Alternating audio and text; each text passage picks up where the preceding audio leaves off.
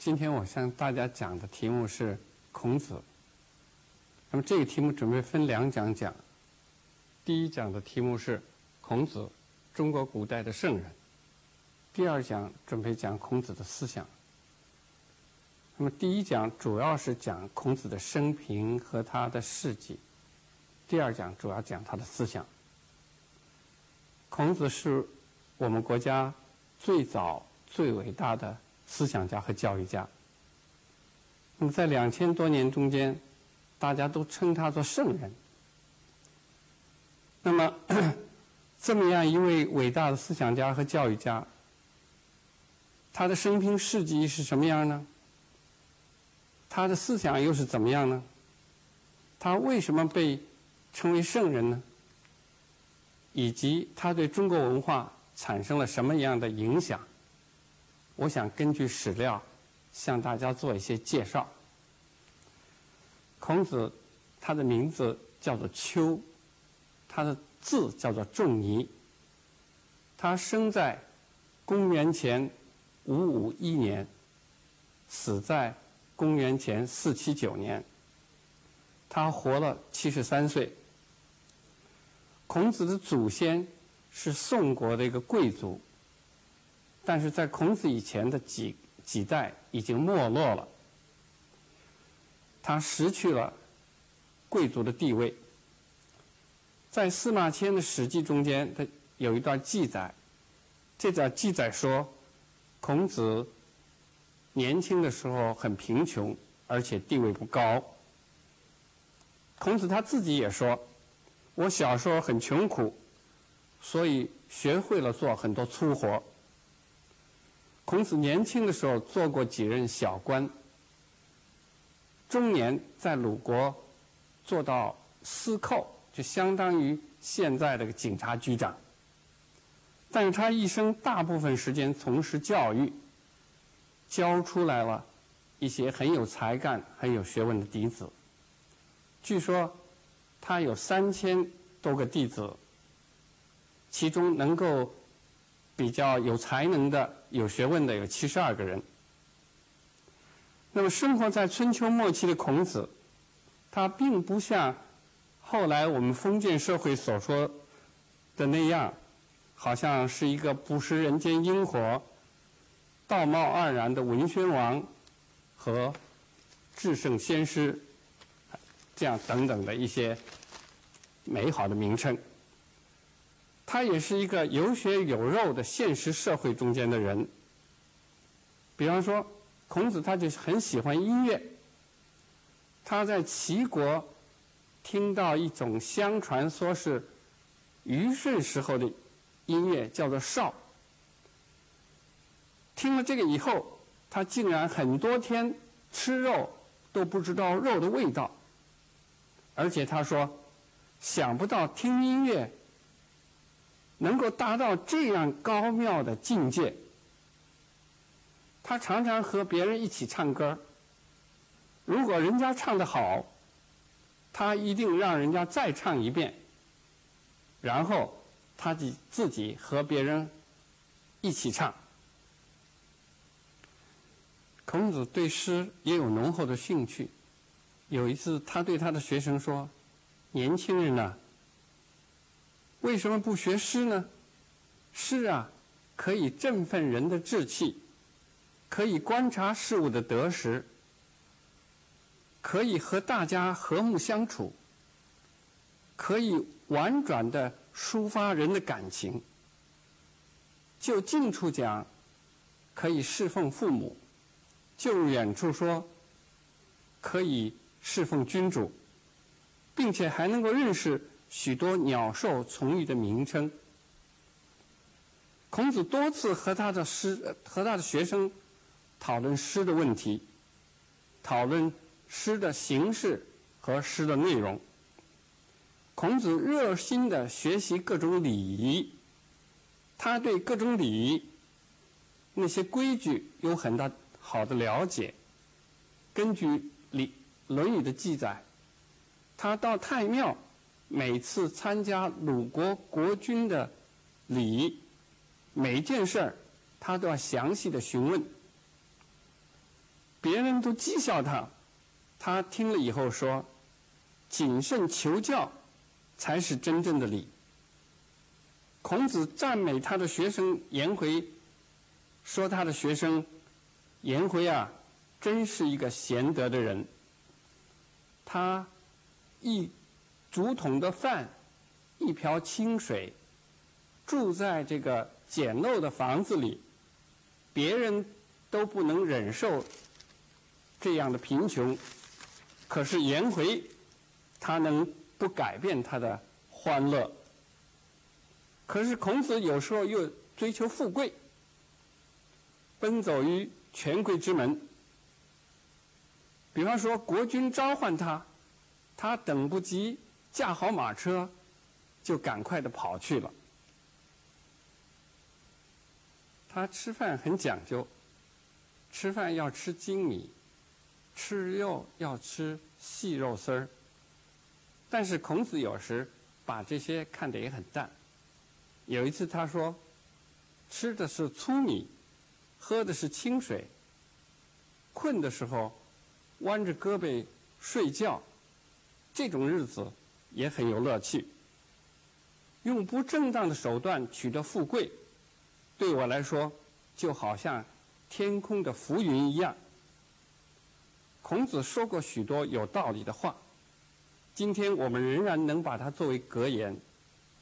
比方说。学而不厌，诲人不倦；过而不改，是为过矣。意思就是说，有过错，不知道能改过，这真是错过。比方说，他还说过像“温故而知新”等等这些话，对我们今天都还是很有意义的。但是他也说过一些错话，或者说。今天看来已经是过时了的话，例如他说：“唯女子与小人，难养也。”这意思就是说，只有女子和小人难得和他们的和他们相处。他有时候表现的谨小慎微，例如《论语》记载，孔子他。到这个国君的庙门的时候，他要弯着腰，好像门太矮的样子。他站的时候不敢站在门的中间，走路的时候不敢踏门槛。经过国君的座位的时候，他要弯着腰，啊，面容显得很庄重的样子，说话要细声细气，好像。气力不足，孔子对他的学生有时候很严厉，批评起来不讲情面。他有一位学生叫宰予，白天睡觉，不好好学习，孔子就批评他说：“腐朽的木头是不能雕琢的，粪土铸成的墙是无法涂得光光亮洁白的。”而有的时候，他对他弟子又非常亲切。有一次，他对颜回说：“我只看到你不断的进步，没有看到你停止不前。”当他的另外一位弟子对《诗经》的一句话有了正确的了解，孔子就赞美他说：“说子贡呀，你。”现在可以和你讨论《诗经》了。告诉你一点儿，你就能发挥，而且能推知另外一点儿。孔子为人有时候很豪放。他说他自己能够发愤忘食，乐以忘忧，不知老之将至。可是。在比他地位高的人的面前，他又表现的循规蹈矩，不敢超越那些世俗的礼节。孔子的弟子很尊敬他的老师，但是如果有意见，也敢对孔子提出批评。在这个时候，孔子或者做自我批评，或者做点解释。比方，魏国有一位王，有一位国王叫做魏灵公，魏灵公的夫人叫做南子。这个男子名声很不好。有一次，孔子要去见他，他的弟子子路很不满意，逼着孔子发誓赌咒。孔子说：“如果我做了什么不合理的事儿，那么就请老天爷处罚我，请老天爷处罚我吧。”还有一次，孔子到了一个地方。叫做武城，这样一个地方，是一个很小的地方，就听到了琴的声音、鼓的声音，还有歌唱的声音。孔子就微笑着说：“宰一只小鸡，还用得着牛刀吗？”这个意思是说，礼乐这样治国平天下的东西。在这样一个小城中间，来推行它，似乎是大题小做了。他的弟子子游听到孔子这个话以后，就说：“从前我听老师说过，君子懂得礼乐的道理，就会就会爱护老百姓；老百姓懂得礼乐的道理，社会就容易治理。”孔子立刻对他随行的弟子说：“你们这位，你们这几位同学听到了？子游刚才说的是对的，我刚才说的不过是一句开玩笑的话。”孔子也常常和他的学生一起讨论问题。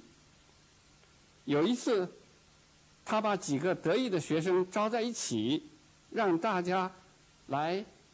每个人谈每个人的志向，他的弟子子路就说，他的志向是愿意让自己的车马和衣服跟朋友共同收享受，就是用坏了也并不遗憾。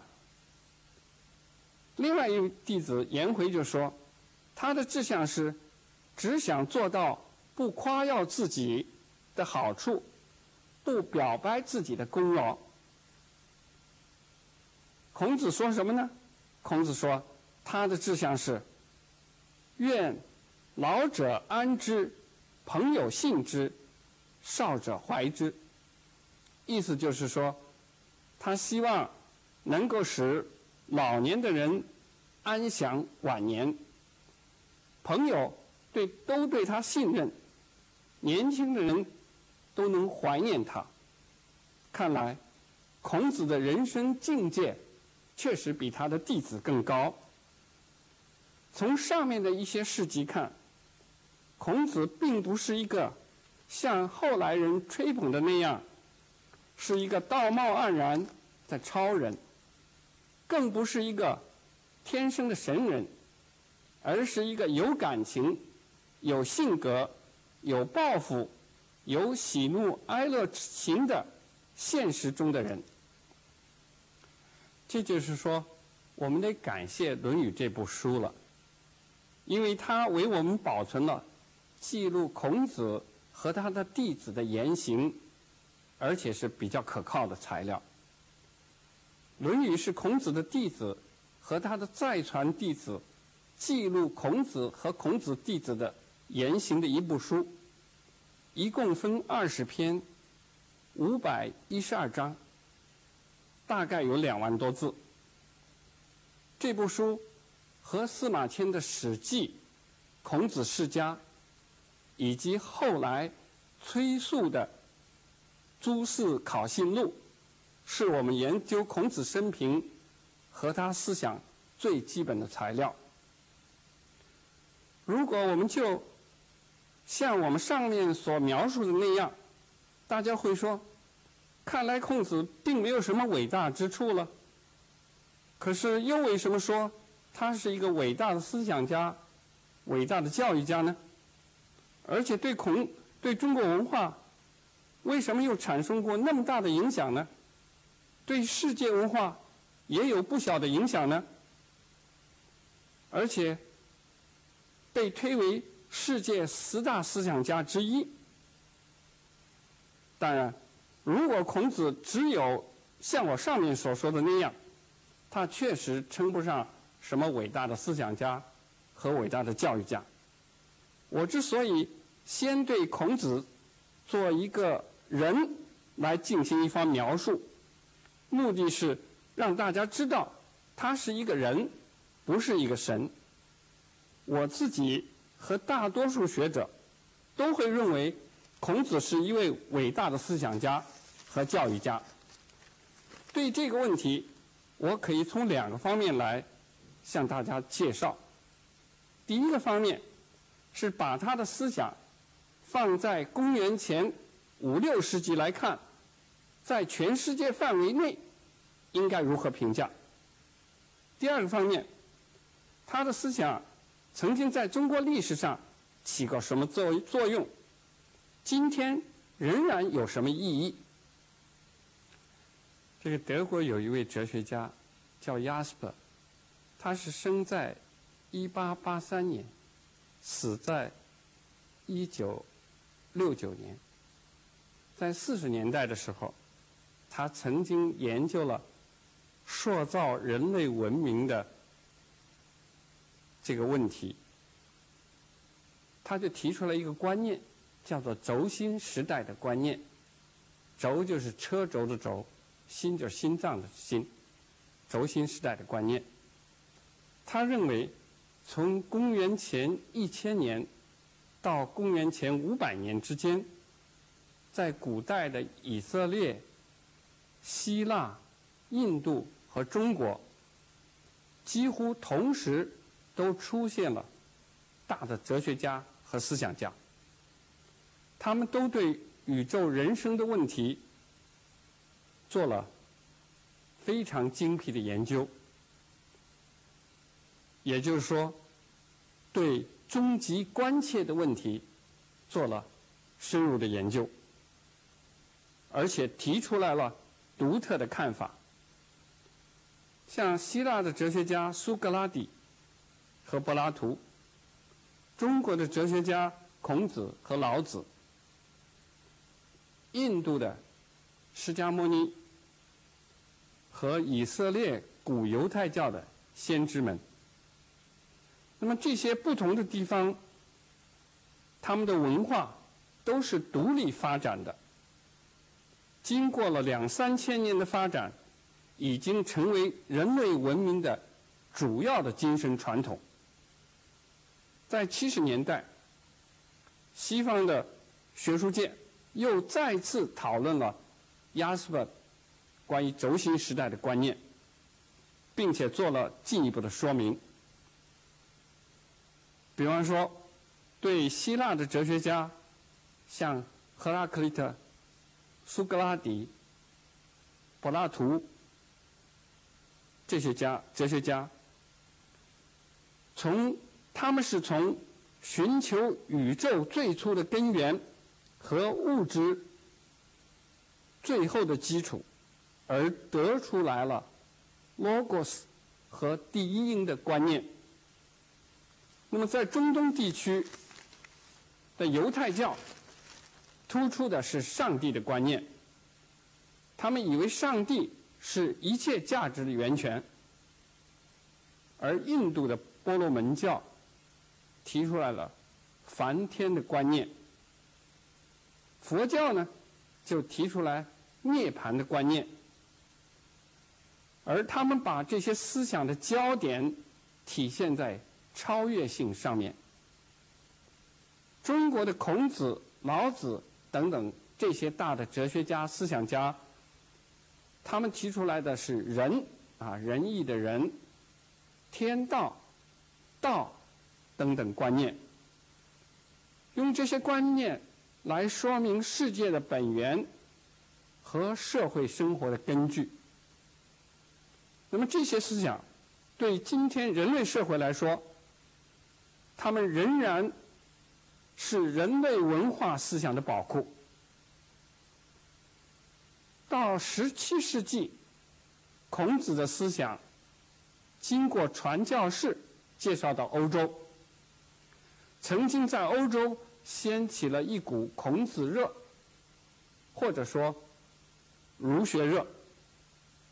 比方说，当时有一位神父，他所写的《孔子传》，就把孔子和希腊的哲学家，像 Thales。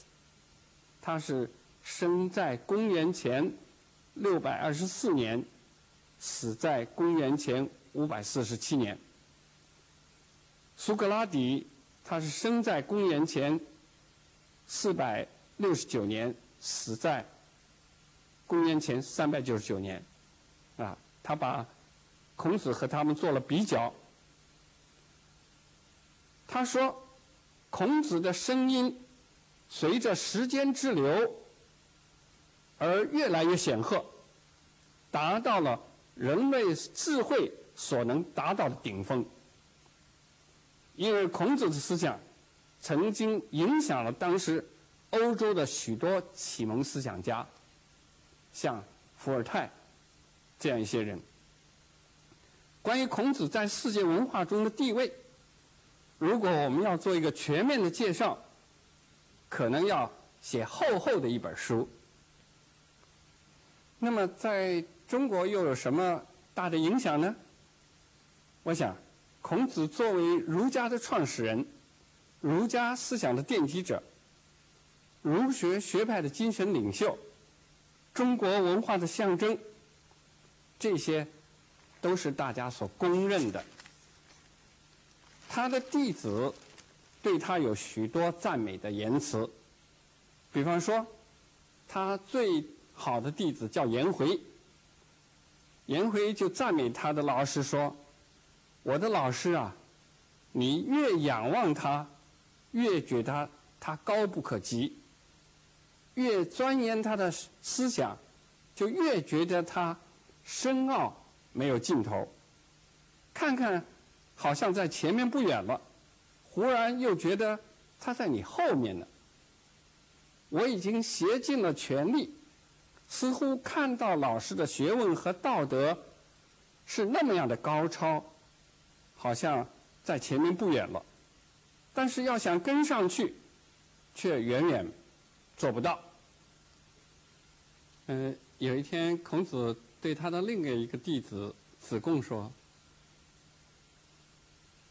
君子能达到三种高尚的境界，但是我们又能做到。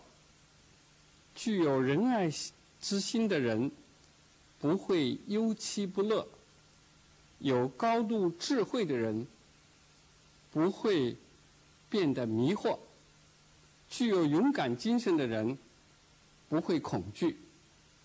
也就是说，仁者不忧，智者不惑。勇者不惧。子贡听了之后说：“其实这三项正是我老师说他自己呢。”孔子的再传弟子孟子，他说：“孔子是圣之实者也。”所谓圣之实是什么意思呢？就是说，孔子是圣人中间集大成的人。那么在先秦，也就是说在战国末期，有另外一位儒学的大师，叫做荀子。荀子在他的那本书，就《荀子》这本书，有一篇叫做《解蔽篇》，中间说，他说先秦的那些其他的学者都不怎么样。他都对他们进行了批评，而独独对孔子进行了赞美。他说：“孔子仁爱而且明智。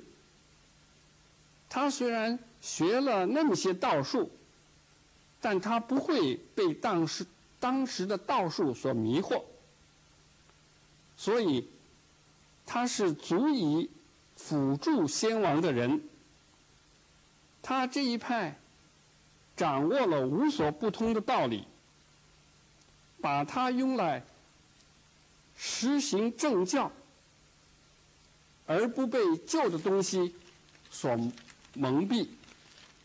所以，孔子的德行可以说和周公一样，他的名声可以和三皇并立。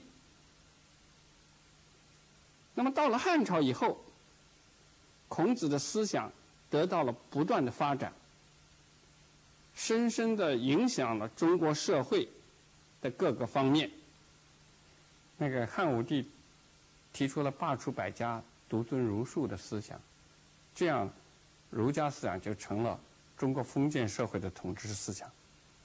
到了宋朝，儒学有了很大的发展。一些儒学的学者在批判了佛教和道教的基础上，又吸收了佛教和道教的某些思想，大大的丰富了儒学。但是他们所追求的人生境界，仍然是孔孟的人生境境界。也就是所谓的“孔颜乐处”。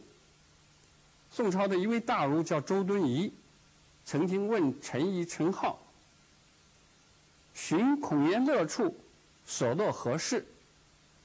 那么，在宋朝的一些儒家对这这个问题讨论很多。